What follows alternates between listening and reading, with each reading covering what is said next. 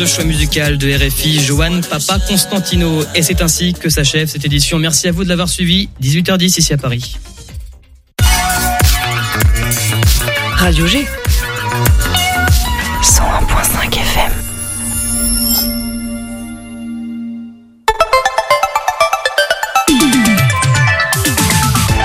Topette, du lundi au jeudi, la quotidienne radio des Angevines et des Angevins avec Pierre Benoît.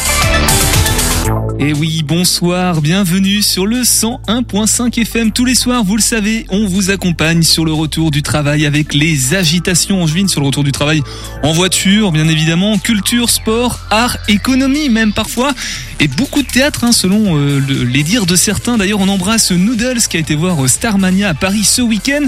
L'un des rares angevins à ne pas être resté sur Angers, euh, à en croire en tout cas notre sondage Instagram. Par exemple, Mathéo, t'as fait quoi toi ce week-end? Euh, moi, ce week-end, j'ai dû couvrir un match pour le Courrier de l'Ouest à Tiercé, donc je suis resté dans les alentours d'Angers. J'étais pas sur Angers même, mais euh, voilà, un week-end pas très reposant, on va dire. T'as pas été voir l'OL euh, perdre? Euh, je l'ai regardé et j'ai pleuré très très très fort. Voilà, il pleure depuis euh, quelques semaines maintenant, Mathéo le pauvre. La semaine, justement, demain, nous sommes avec le quai CDN. Mercredi, le Angers Comedy Club. Et jeudi, le tiers-lieu, le 122, qui lance une campagne de crowdfunding. D'ailleurs, à propos, on va vous partager ça euh, sur les réseaux sociaux, Instagram, TikTok. Et un live jeudi de Nathan Simonin, même deux. Alors, j'ai pas les titres sous les yeux, c'est pas encore défini, mais en tout cas, ce sera euh, entre 18h10 et 19h ce soir. On va réveiller nos sens. Même si euh, nous avons que nos oreilles, on va essayer de faire appel à votre imaginaire, votre cerveau pour créer euh, les odeurs, les goûts et même les jeux visuels. Marie Lozon de Cantelmi sera avec nous, conservatrice en chef du patrimoine, responsable du pôle des collections du musée des beaux-arts d'Angers, pour nous parler de l'exposition I've Got a Feeling avec l'accent s'il vous plaît. Les cinq sens dans l'art contemporain, donc c'est au musée des beaux-arts jusqu'au 7 janvier. On va aussi en parler un petit peu de, de ce qui se passe du côté de, euh, j'ai perdu le nom, du musée Jean Lursa. Voilà, Camille nous emmène en balade à BER. On aura aussi un Graal et en fin d'émission, on va aller du côté de la Mayenne. Mathéo, est-ce que tu as sous les yeux ce qu'on va faire en Mayenne ou pas? Bien évidemment, on sera au Festival des 37 pour sa quatrième édition. Voilà, tout simplement à 18h50. Topette sur le 101.5 avec Pierre Benoît. Allez, avant de commencer, on fait un point sur l'actu avec toi, Mathéo. On commence avec une boucherie cambriolée à Angers. Les faits se sont déroulés dans la nuit de vendredi à samedi. C'est le bœuf tricolore, enseigne installée à côté de Saint-Barthélemy d'Angers, qui en a fait les frais. La boutique fait partie d'une franchise de 34 boucheries installées sur tout le territoire français et apparaissait donc comme la cible idéale en ces périodes de fête. Selon les informations de Ouest France, les voleurs auraient forcé la porte magnétique située euh, sur le côté du magasin avec une scie circulaire. Une fois à l'intérieur du bâtiment, ils auraient volé plus de 150 kg de viande, d'agneau et de porc entre autres. Selon Vincent Chulot, directeur euh, général, le groupe était composé de quatre individus cagoulés qui auraient pris tout ce qu'ils avaient sous la main. Une enquête a donc été ouverte par la police et des relevés d'empreintes ont été effectués. Affaire à suivre donc. Les zones naturelles sensibles à l'honneur sur l'écran de cinéma des 400 coups. Il se- euh, le documentaire qui va être présenté se nomme Sensible au cœur des espaces naturels de l'Anjou, financé en partie par la région et réalisé par José et Romain Saudubois. Ce documentaire nous offre un voyage dans les 99 ENS du département. Il part entre autres euh, des personnes engagées pour la préservation de ces lieux ou encore des particularités uniques de chacun de ces espaces. Le département voit ce documentaire comme un bon moyen de sensibiliser les gens à la diversité naturelle de notre région. Et pour les réalisateurs, c'est un bon moyen de sensibiliser également, mais cette fois-ci à la protection de ces espaces. La projection aura lieu demain à 20h au 400 coups. Des idées de cadeaux locaux du côté de. Les 2 et, 4 et les 2 et 3 décembre prochains, l'association Satellite organise Pluriel. L'événement réunira au total 5 artistes venus présenter leurs œuvres. Une exposition qui fera également office de petit marché et qui prend place au tiers-lieu du 42. Tout est dans le nom, vous pourrez voir des œuvres et les acheter. Le tiers-lieu est situé 42 rue Hamelin à Belleveille. L'entrée est libre et l'exposition sera ouverte de 11h à 18h. On se plaint parfois du mois de novembre, mais demain, soleil.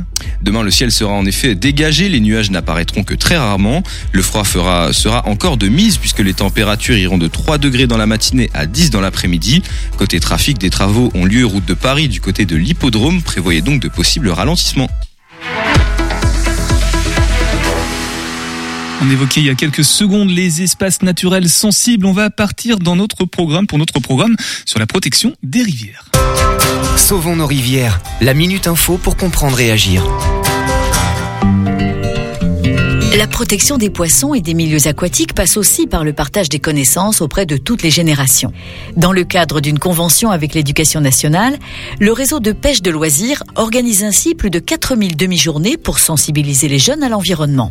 Bonjour Adrien Rocher, vous êtes animateur environnement à la Fédération de pêche des Bouches-du-Rhône. Quelles actions mettez-vous en place auprès des scolaires? On essaie de toucher un petit peu tous les niveaux, hein. on part de la maternelle jusqu'au collège ou au lycée. Alors en général, on essaie de rencontrer d'abord les profs pour essayer de voir un petit peu quel programme on peut mettre en place. On va choisir un lieu de rivière ou un plan d'eau proche de l'école des enfants. On observe, on détermine les animaux qu'on a pêchés, on les dessine, on tire des conclusions sur la qualité de la rivière. Dans cette première phase d'observation, il y a eu également une prise de conscience de notre environnement, donc à travers ben, qu'est-ce qui constitue le paysage? Et après, donc cette première séance est suivie par des séances en classe. En quoi l'arbre va rendre service à la rivière? Qu'est-ce qu'un bassin versant? Qu'est-ce qu'une chaîne alimentaire? Si on a un impact sur un maillon de cette chaîne alimentaire, quelle peut être la répercussion sur tous les autres maillons de la chaîne alimentaire.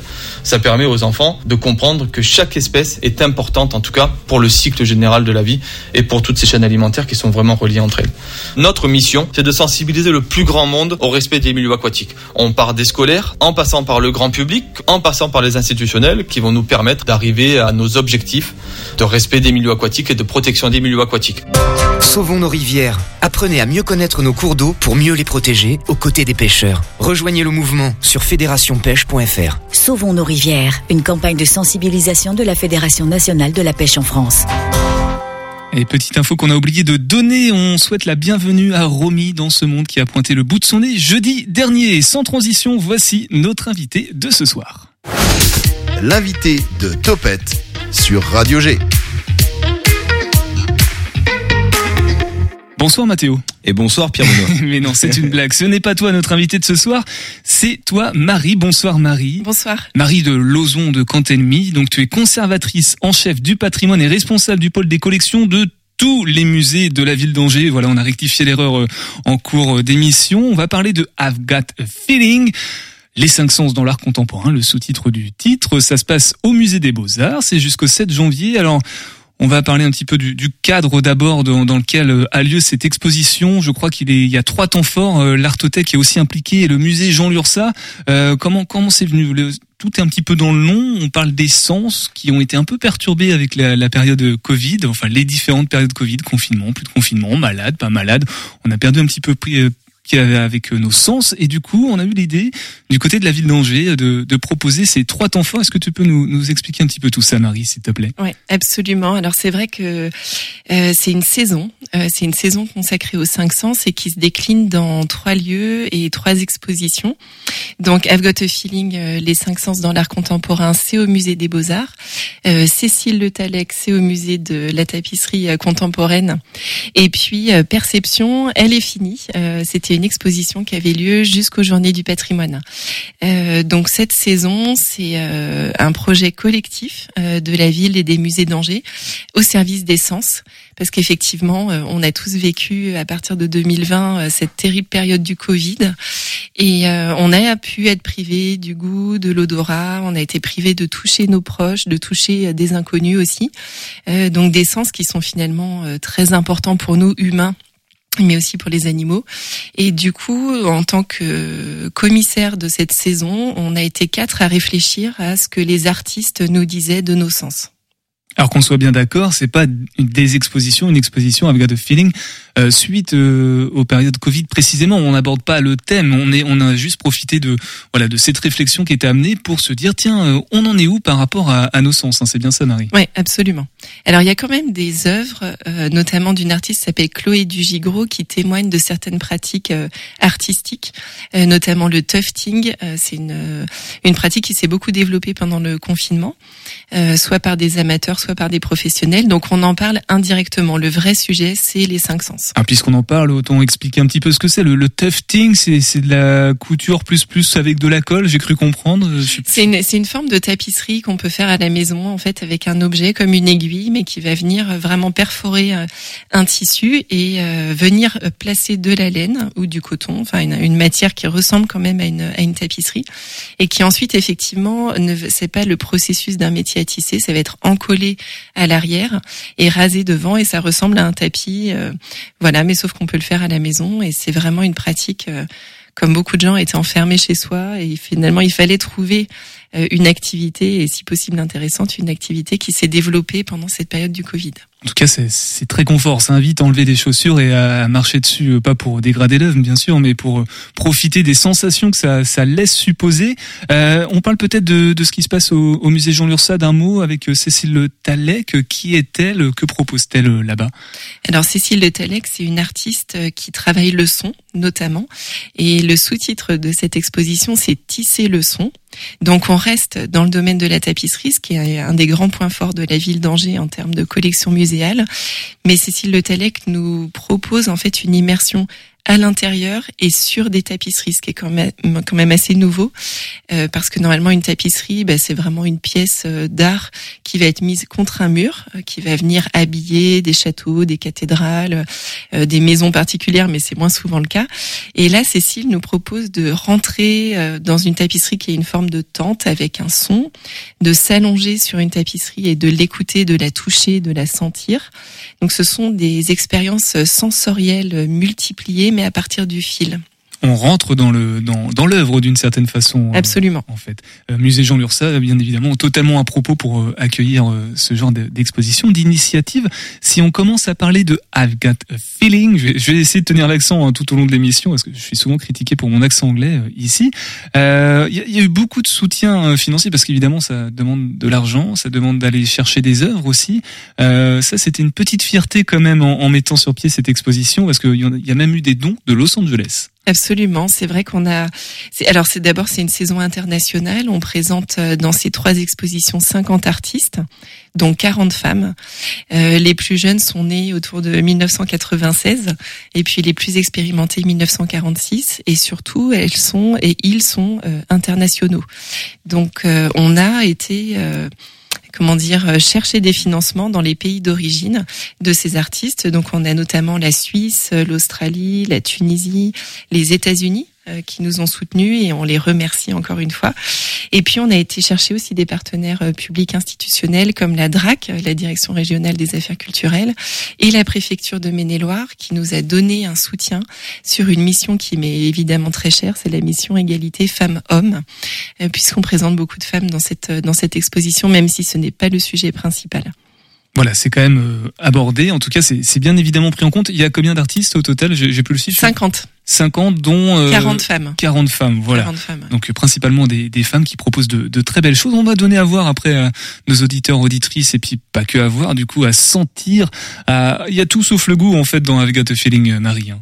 Alors il y a le goût, mais alors le grand projet du début, euh, parce qu'on sortait du Covid et, et, qu'on avait envie de faire vivre des choses, c'était de pouvoir faire goûter des œuvres au public. Il faut savoir qu'il y a des artistes et des designers qui travaillent sur des œuvres comestibles, donc ça existe. Euh, on a fait des recherches assez poussées et puis on a fait le choix écologique euh, de euh, prolonger en fait cette saison sur sept mois, au moins pour les expos Cécile Le Talec et puis I've Got a Feeling, et en fait faire manger des œufs sur sept mois à un public très varié, des scolaires, des jeunes adultes, des groupes, etc. logistiquement, c'est très compliqué.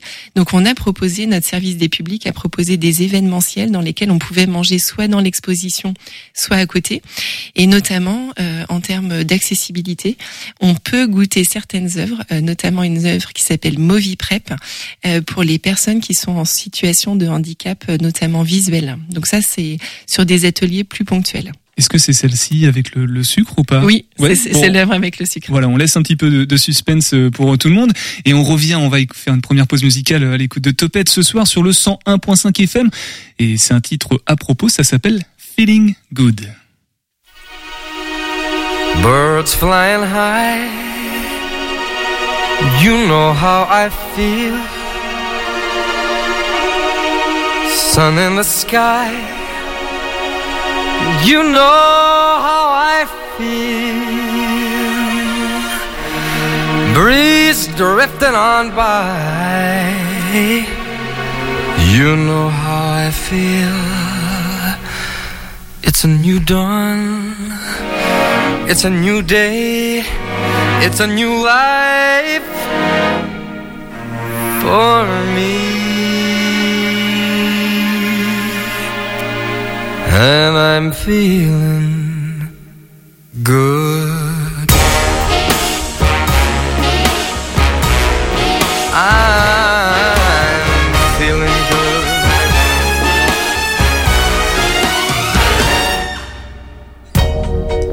Fish in the sea. You know how I feel. River running free. You know how I feel. Blossom on a tree. You know how I feel. It's a new dawn. It's a new day. It's a new life for me. And I'm feeling good.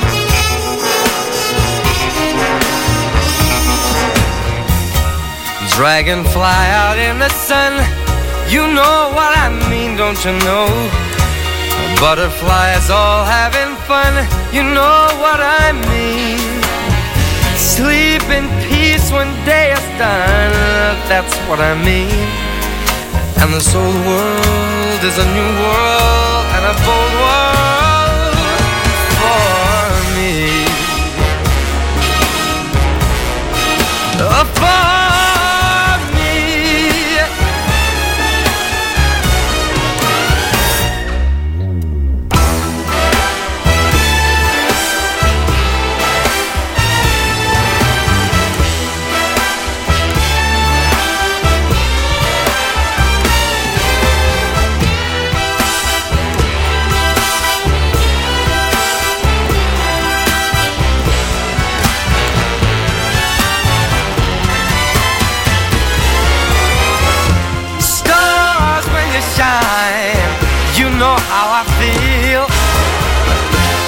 Scent of the pine, you know how I feel. Oh, freedom is mine, and I know how I feel. It's a new dawn, it's a new day, it's a new life. It's a new dawn,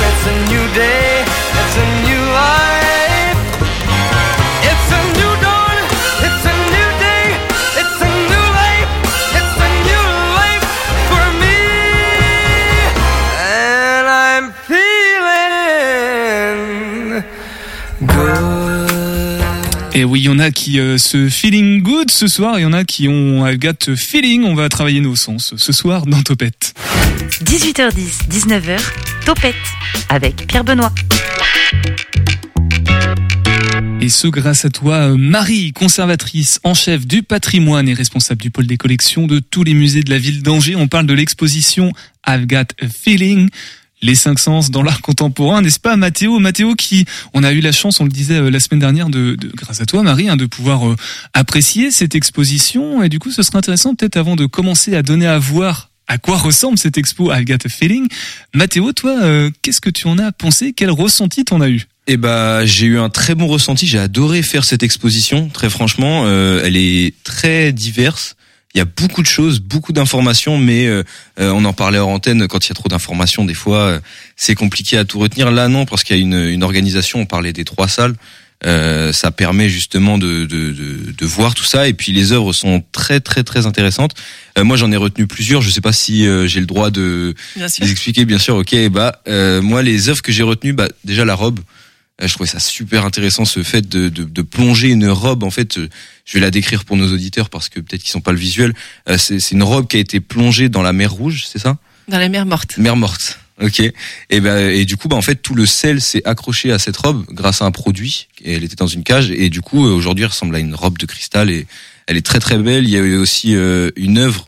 Euh, une sorte de soleil en bracelet brésilien euh, et justement ça traduisait un vocabulaire qui était unique à l'artiste.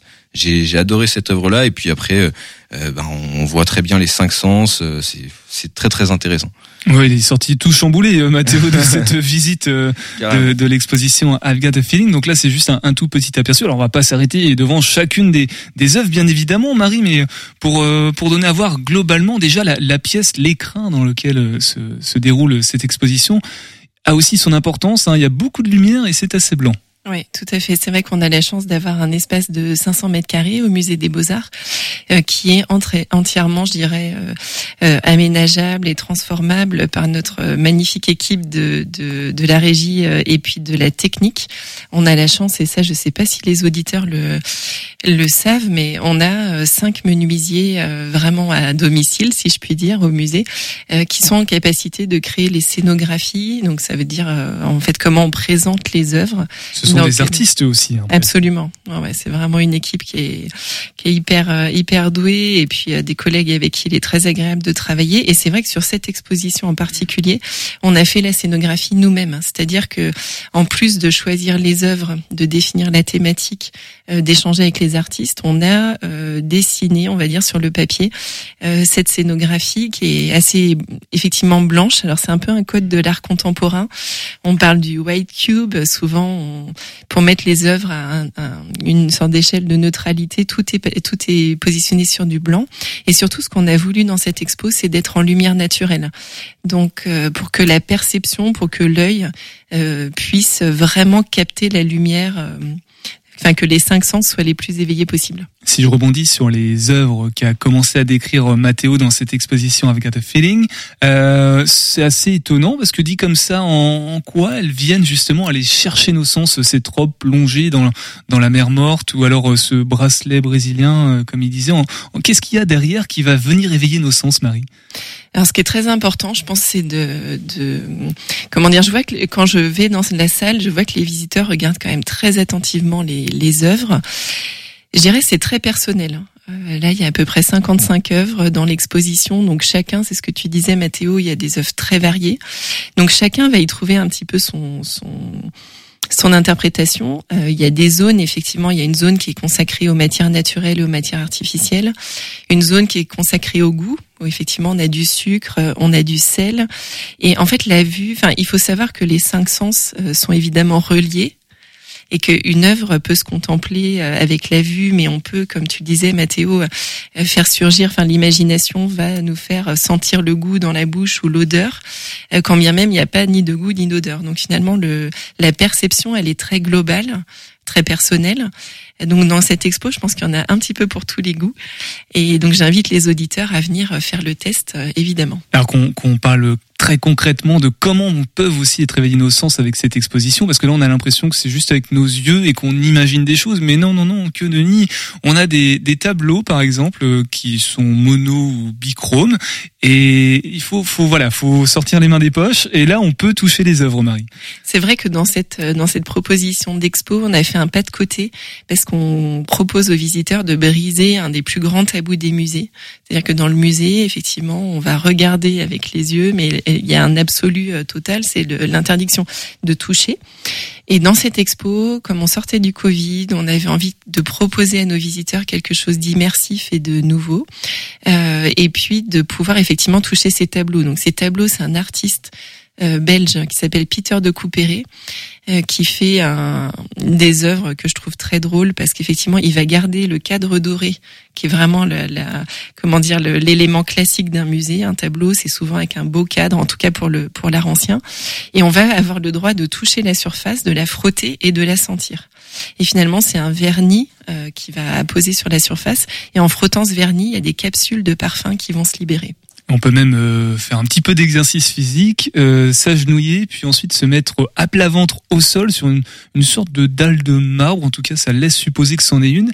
Et quand on pose l'oreille dessus, on, on découvre quelque chose, Marie. Ouais, c'est vrai qu'on va proposer aux visiteurs de s'allonger, euh, ce qui est une position qui est pas très fréquente non plus dans les musées, mais c'est pour euh, se laisser emporter par le son de cette œuvre, euh, qui est une œuvre qui s'appelle Stanza de Cécile Le Tallec, et qui est en fait une pierre euh, reconstituée. Enfin, c'est fait en pierre reconstituée, donc ça a l'apparence de d'être froid. On dirait une pierre en marbre, donc on s'imagine que c'est froid, mais en fait, en venant à la surface, on voit que ça n'est pas froid et que cette pierre est musicale. Donc, il va y avoir un son qui est assez euh, profond, euh, très relaxant, un peu comme le bruit quand on est dans le ventre de la mer, qui est vraiment intéressant à, écouter. Et nos visiteurs aiment beaucoup cette expérience. Alors Mathéo, par exemple, toi qui es, est peut-être un peu fâché avec les musées euh, récemment de ton jeune âge, est-ce que du coup le, fait d'être impliqué comme ça pour aller profiter de l'œuvre, ça, t'incite, ça, ça t'attire plus? Euh, oui, je pense parce que aussi, euh, bah, je suis en pleine découverte en fait de, de- des musées. Et tu disais quand on est venu qu'il y avait de plus en plus de jeunes aussi. Je pense que ça peut participer justement à euh, ce, on va dire, ce changement de d'avis sur les, les musées, si je peux, si je peux dire. Euh, donc ouais, très très très très important. Euh, et puis les œuvres sont jolies. Tu nous parlais tout à l'heure de l'œuvre de Cécile Le Tallec.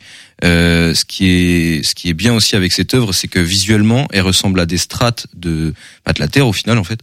Et quand on se penche dessus, on a l'impression justement d'entendre les bruits du, du, du fond de la terre. Et moi, j'avais une question. Tu me dis si j'ai pas le temps. J'ai le temps.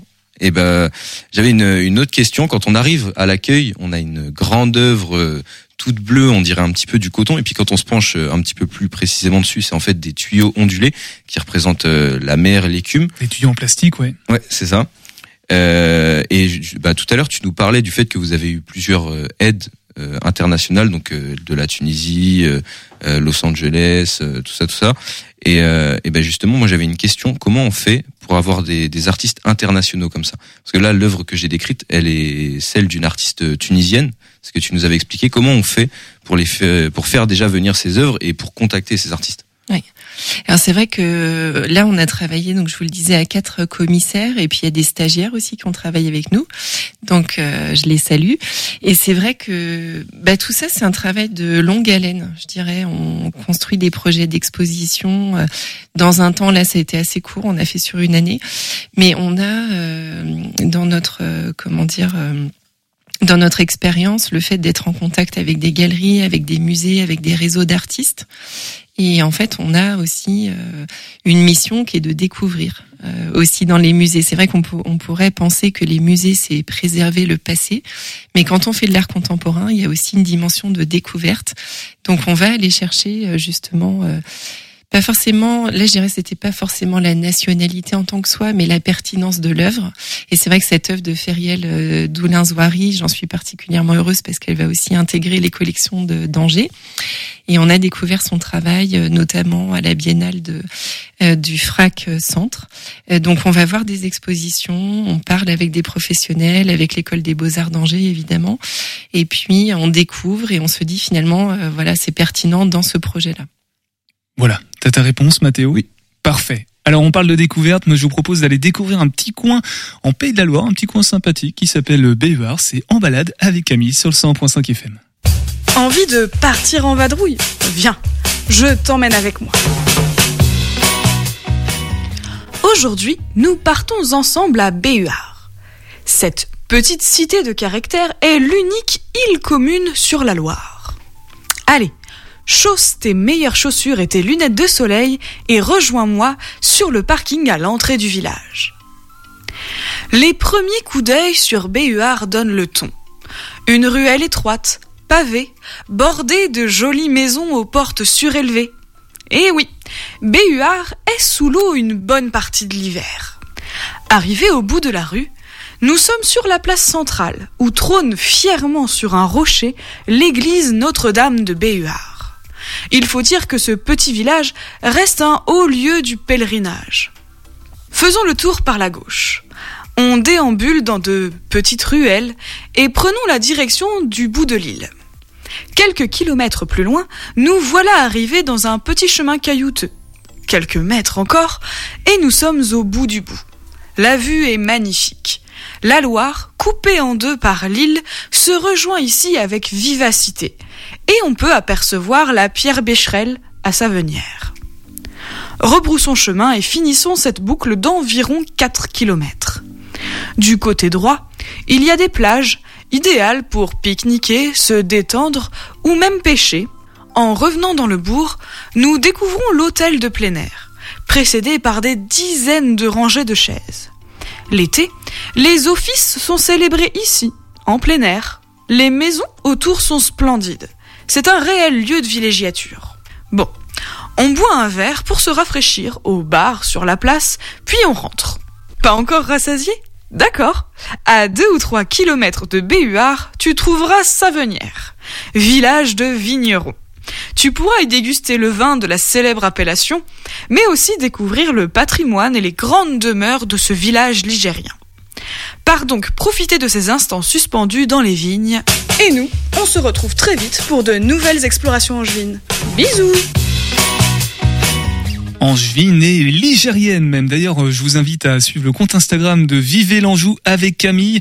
On a de, de, beaux posts, des beaux coins et recoins de l'Anjou et même euh, du départ de la région Pays de la Loire, mais aussi des petits quiz des fois pour savoir où est-ce qu'on se trouve. Voilà, vérifier sa culture générale euh, touristico, géographico, culturelle et historique en Pays de la Loire. 18h10, 19h, Topette sur Radio G. Marie, tu connaissais Béhuard Absolument. Oui, ouais, c'est un petit coin sympa. Ça éveille bien l'essence aussi hein, de se balader dans des. C'est très chouette et c'est vrai que j'aime beaucoup Béhuard. Effectivement, très belle idée de balade. Bon, en tout cas, une autre balade qu'on peut faire dans un premier temps si on est sur Angers, c'est celle qu'il y a euh, au musée des Beaux-Arts dans la salle au fond, sous-sol, avec I've Got a Feeling dont on parle depuis tout à l'heure. Alors avant peut-être de, de, parler des publics et puis aussi des prochaines actualités qui vont tranquillement arriver euh, du côté du musée des Beaux-Arts et même ailleurs dans les autres musées euh, à Angers, je voulais parler de, de ces œuvres-là qui, bon, qui éveillent nos sens, on peut les toucher, les sentir, ressentir les choses, les entendre aussi, mais elles ont un message, hein, elles sont pas juste euh, jolies, et puis un message qui vient aussi perturber nos sens. Je repense à ce coussin, cet énorme pouf là qui arrive, euh, qui est quasiment dès l'entrée, très agréable quand on est assis dessus. Donc voilà, nos sens sont éveillés, et en même temps il y a une forme de répulsion euh, parce que visuellement il est, il est pas beau. Et ça, ça crée une drôle d'ambivalence. Est-ce que c'est l'effet recherché aussi, Marie, avec cette expo? Alors l'effet recherché, c'est qu'évidemment les œuvres, elles sont pas, on les a pas utilisées juste comme illustration de ce qu'est le goût, parce que euh, le goût, euh, la vue, l'odorat, etc. Euh, c'est des œuvres et on, a fait le choix en fait de faire un cartel développé, c'est-à-dire un commentaire de chaque œuvre, parce que certaines d'entre elles ont un message politique fort, certaines d'entre elles, voilà, ont des ont des petits secrets révélés dans ces textes. Et puis c'est souvent un, un reproche qu'on fait à l'art contemporain, c'est-à-dire que ben, personne vous explique en fait de quoi on parle. Et ça c'est un grand travail de pédagogie qu'on a fait avec le service des publics, c'est d'expliquer chaque œuvre. Donc le visiteur qui vient dans cette exposition, euh, il n'est pas, euh, comment dire, abandonné, il est vraiment accompagné pour comprendre. Puis on a nos collègues euh, d'accueil et des, pardon, service accueil et surveillance qui sont aussi là pour guider le public, lui dire ce qu'il a le droit de faire dans cette exposition parce que c'est un petit peu inhabituel. Alors justement, on en parle des publics. Mathéo l'a un petit peu évoqué tout à l'heure, et ça, tu nous l'avais dit quand on avait fait la, visite de, cette exposition, Marie. Euh, elle attire un public de jeunes adultes, euh, peut-être pas en majorité, mais en tout cas, tu constaté ça, peut-être grâce aux réseaux sociaux, peut-être parce que visuellement, il y a quelque chose aussi. Euh, comment l'expliquer tout ça? Ben, c'est vrai que pour nous d'abord c'est une très grande euh, fierté, je dirais, en tant que musée d'Angers, d'attirer euh, d'attirer la jeunesse, euh, parce que c'est ben, c'est les adultes de demain, c'est ceux qui vont diriger, créer notre notre monde, et les artistes, ils ont ce, ce pouvoir incroyable d'être complètement transgénérationnel, je pense. Donc on s'adresse pas à un public particulier, évidemment, l'expo est ouverte à tout le monde, mais on a remarqué justement la présence de jeunes adultes, ce qui était moins le cas. On a évidemment un public scolaire très fidèle et puis des abonnés, euh, des personnes euh, d'autres générations qui viennent spontanément. Mais là, on a vraiment effectivement certainement via les réseaux sociaux parce qu'il y a certaines œuvres euh, vraiment cultes dans cette exposition qui ont beaucoup tourné sur les réseaux sociaux. et puis les artistes eux-mêmes hein, ont beaucoup parlé de l'expo. Donc il y a eu un effet bouche à oreille important. Et quand on parle des messages que véhiculent certaines œuvres, euh, on peut penser notamment à cette colline euh, enherbée mais toute euh, brûlée, en fait, qui questionne aussi par rapport à la surconsommation ou au réchauffement climatique. Est-ce que du coup, c'est aussi un message qui a plus de répercussions peut-être dans les jeunes générations, comme tu dis, Marie oui, absolument. Je pense que effectivement, c'est toutes ces questions là de de gâchis alimentaire, de surconsommation. Euh... Alors pour comprendre, du coup, il y, a, y, a, des œuvres. Euh, voilà, on voit beaucoup de déchets, beaucoup de mangements, de bouffe. Voilà, c'est de la bouffe clairement. Euh, tu peux peut-être la décrire mieux que moi, Marie. Oui, c'est un euh, trio. C'est un trio de photos de l'artiste Pauline Dandinier qui sort de l'école des beaux arts de Paris et qui propose effectivement une sorte de de de d'orgie en fait de nourriture et de et de déchets euh, qui évidemment dénoncent le fait qu'on utilise la nourriture euh, non plus comme juste euh, une nourriture pour le corps mais aussi un plaisir de dégustation mais justement qui a un trop plein et que ce trop plein il devient un petit peu euh, difficile à regarder. Euh, L'art c'est pas forcément quelque chose de beau, ça, ça questionne aussi euh, la société et ce, que ce que les gens en font. Donc euh, c'est vrai qu'il y a des œuvres fortes qui parlent de sujets de fond et à mon avis qui touchent beaucoup la jeunesse. Est-ce que dans la médiation avec les autres publics, par exemple les scolaires, euh, là on, on- je reparle du bracelet brésilien, je sais pas comment décrire ça, donc c'est un, c'est une corde avec des, des nœuds en fait, en plus qui traduisent un message dans un langage morse mais imaginé, euh, un poème sur la récolte de pommes dans un verger. Est-ce que du coup euh, dans cette médiation-là, le fait de travailler les sens un peu plus profondément au travers de ces œuvres aussi, ça, ça éveille plus la curiosité des, des- de tous les publics. Ouais, tout à fait. C'est vrai que les cinq sens, euh, c'est au programme des maternelles scolaires. Et c'est vrai que je trouve que c'est un très beau sujet parce qu'il est tous les humains. Enfin, je veux dire, on, on le partage, on partage tous ces cinq sens, ces cinq sens-là. Euh, et effectivement, euh, je trouve que c'est un sujet qui touche effectivement les scolaires, mais tous les publics. C'est vraiment une exposition grand public.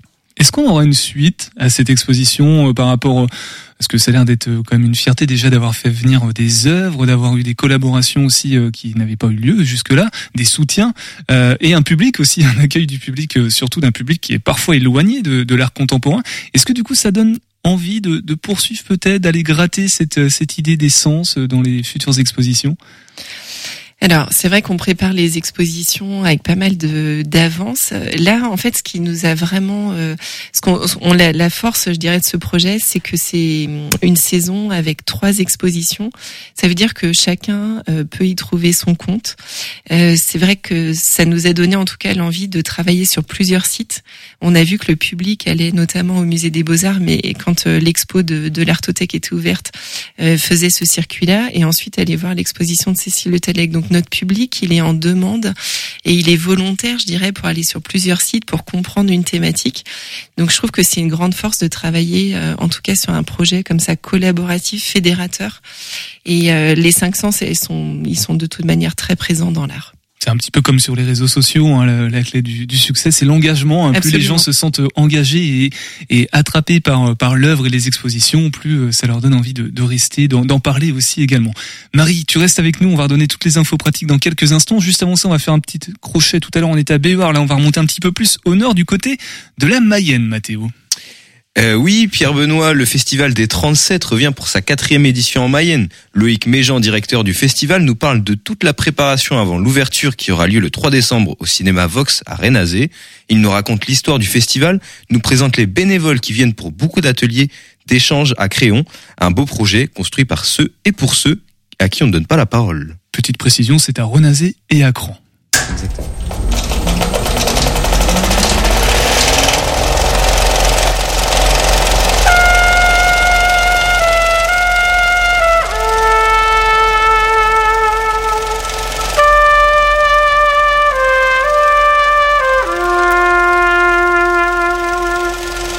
Je suis responsable du Festival des 37 et responsable aussi de l'association qui euh, sévit sur le territoire depuis 11 ans et s'appelle L'autre vie du papillon. Alors le Festival des 37, c'est un festival de cinéma populaire. Il est né euh, en 2013. La date est, est très symbolique puisque c'est le 16 mai 2013. On s'est réunis avec une trentaine de personnes au sein des ateliers d'échange du Pays de Cran. C'est un EDI, un espace de découverte et d'initiative. On m'avait demandé d'intervenir pour une création d'une pièce de théâtre. Suite à cette pièce de théâtre, des personnes m'ont demandé de faire du cinéma. Donc, on s'est réunis le 16 mai 2013 et c'était l'ouverture du festival de Cannes cette année-là. Et des gens ont dit ah c'est l'ouverture du festival de Cannes. Et pourquoi nous on n'aurait pas notre festival? Et pourquoi nous on n'aurait pas droit au tapis rouge? Et pourquoi on serait pas aussi dans des belles voitures, etc. Tout le monde a dit ça. Enfin beaucoup de personnes se sont exprimées là-dessus et moi j'ai trouvé que c'était une super idée. Je leur ai dit c'est une super idée. On va faire un festival comme à Cannes, mais à Renazé. Donc tout le monde a rigolé, personne n'y a cru vraiment parce que c'était assez utopique.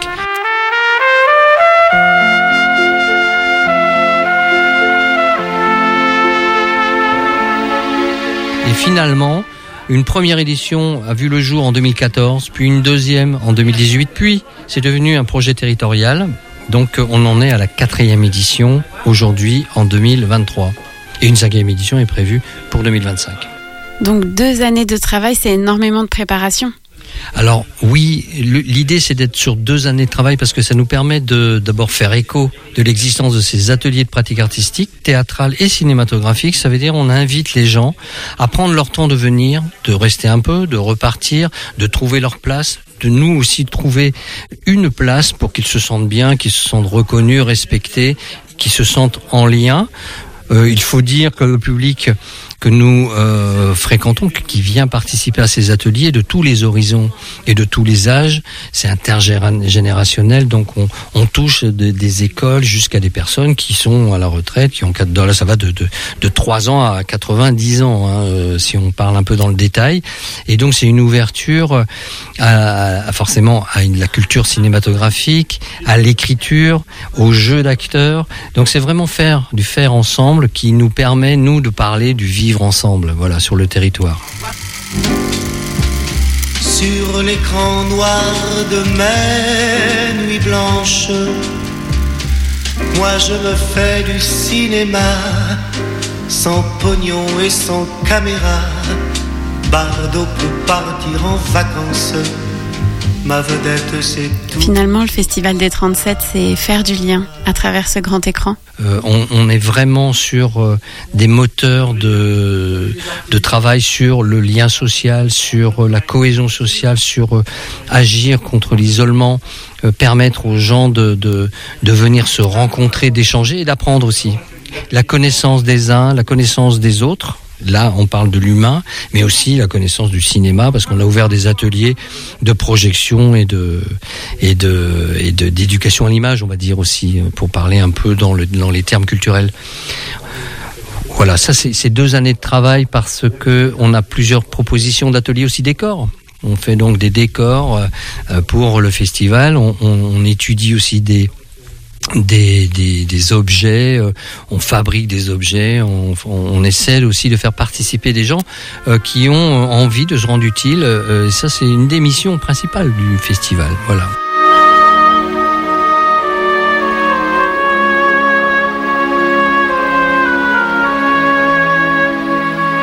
Et alors, le Festival des 37 cette année, c'est le voyage. Alors le voyage, c'est encore une fois une thématique choisie par les participants.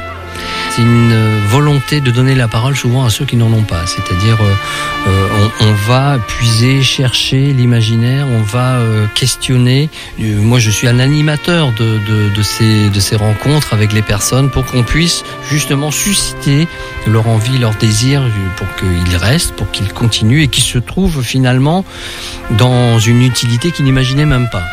Parce que pour eux souvent, le cinéma, le théâtre, c'est pas pour nous, etc. Mais si, mais si, mais si. Et c'est ce mélange aussi de population.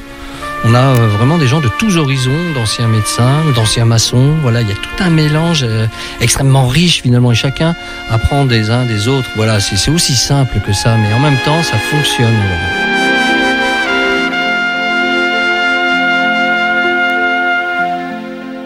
Reportage réalisé par Margot, notre notre alter ego, notre homologue du côté de l'autre radio à à Château-Gontier en Mayenne, bien évidemment. Allez, on va jouer un petit peu, on va essayer de deviner un personnage ce soir avec le Graal.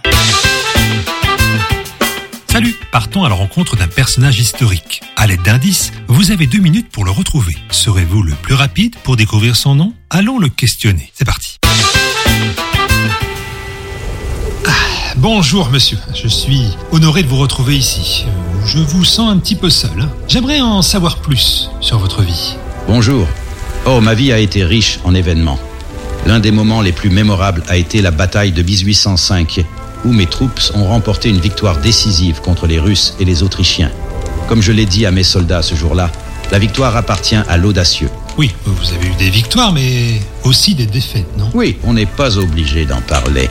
J'ai rencontré la défaite face au duc de Wellington et au général Blücher. C'est là que j'ai prononcé ma célèbre phrase. Le sort en est jeté. C'était le début de la fin de mon règne. Pas un bon souvenir en fait, même si la chanson de la ville de cette défaite a gagné l'Eurovision. Et dans votre vie personnelle, ça se passait comment? Tout le monde la connaît. Je me suis marié en 1796, mais notre mariage a été annulé en 1810 car nous n'avions pas d'enfants. Par la suite, j'ai épousé Marie-Louise, avec qui j'ai eu un fils, mon petit aiglon. Avez-vous un conseil de vie que vous aimeriez partager avec euh, les auditeurs du Graal qui cherchent qui vous êtes? Je dirais ceci. La politique n'est rien d'autre que le destin des nations. Mon conseil serait de rester déterminé dans la poursuite de vos objectifs, mais aussi de comprendre les limites du pouvoir. Comme je l'ai dit à Sainte-Hélène, le pouvoir est une fleur brillante, mais dangereuse. Découvrez-moi et vous aurez le Graal. Bon, on a tous trouvé, hein, c'est Robert Badinter, je pense, non? Mathéo? Euh, exactement, en chair et en os. Tu penses que c'est qui? Euh, moi j'aurais dit Napoléon. Napoléon, Marie, tu penses que c'est qui? Écoute, euh, Joker. T'es sûr? Ouais, non, on en a parlé en antenne, on sait que c'est Napoléon, bien oui, évidemment, bien mais on écoute quand même la réponse. Il s'agissait bien sûr de Napoléon Ier. À bientôt pour une nouvelle rencontre. Eh bien voilà, on avait raison, bravo à nous, bravo à vous, bravo à toi Mathéo, bravo à toi Marie également, Marie avec qui on reste pendant encore euh, quelques minutes pour rappeler toutes les infos pratiques à propos de l'exposition I've Got a Feeling, les cinq sens euh, dans l'art contemporain. Alors il n'y a pas que ça, il y a aussi une exposition du côté du musée Jean Lursa. Rappel des faits, Marie, qu'est-ce qui se passe en ce moment du côté de ces deux musées? Eh ben écoute, il y a une saison autour des cinq sens, donc on propose une euh, deux expositions euh, où le, les visiteurs peuvent expérimenter avec leur corps, donc des œuvres à vivre.